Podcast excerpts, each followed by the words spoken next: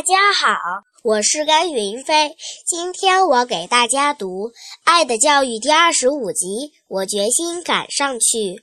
二月五日，星期日。昨天，督学来班上给荣获一等奖与二等奖的同学颁发了奖章，我心里很不是滋味儿。等连二等奖的获奖名单里也没有我，我到现在一个奖也没有得过。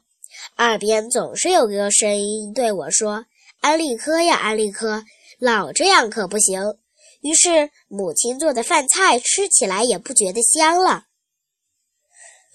每天傍晚，我都看见许多孩子混在工人中间走出工厂回家。他们天刚亮时就走进工厂，直到这时才才放工回家。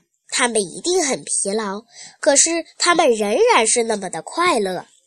他们有的手拉着手，有的互相搂着，一路上谈笑风生，快步向家里走去，因为他们已经饿了，得赶紧回家吃晚饭呢。有些的有的人身上还沾满了白粉或黑灰，吃过饭之后还得洗个澡才行。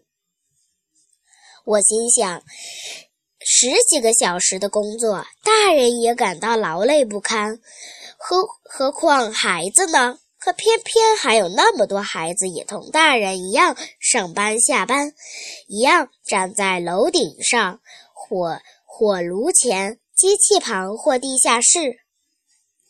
听说有的还站在水里做做作业的呢。他们只有几片面包充充饥。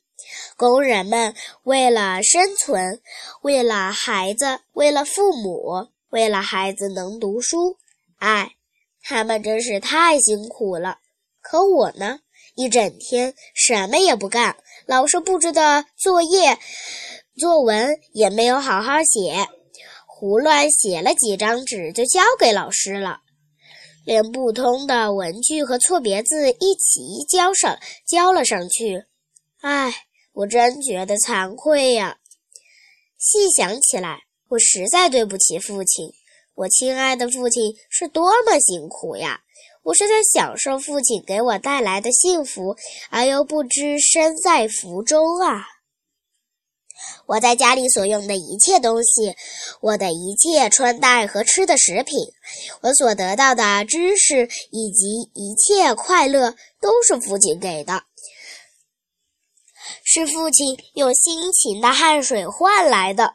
可是我呢，什么也不做，连学习也不用功，凡事都靠父亲操心劳累，我怎么对得起他呀？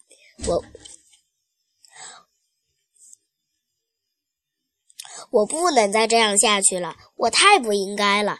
我越想越感到痛苦。从今天开始，我要像斯黛蒂那样捏紧拳头，咬紧牙关，努力学习。我要一心一意地把所有力量都拿出来用在学习上，好好用功吧，安利科。你想，你要想再看到父亲像以往那样露面笑容，老师像过去那样对自己亲切的微笑。你就应当用功学习。谢谢了大家。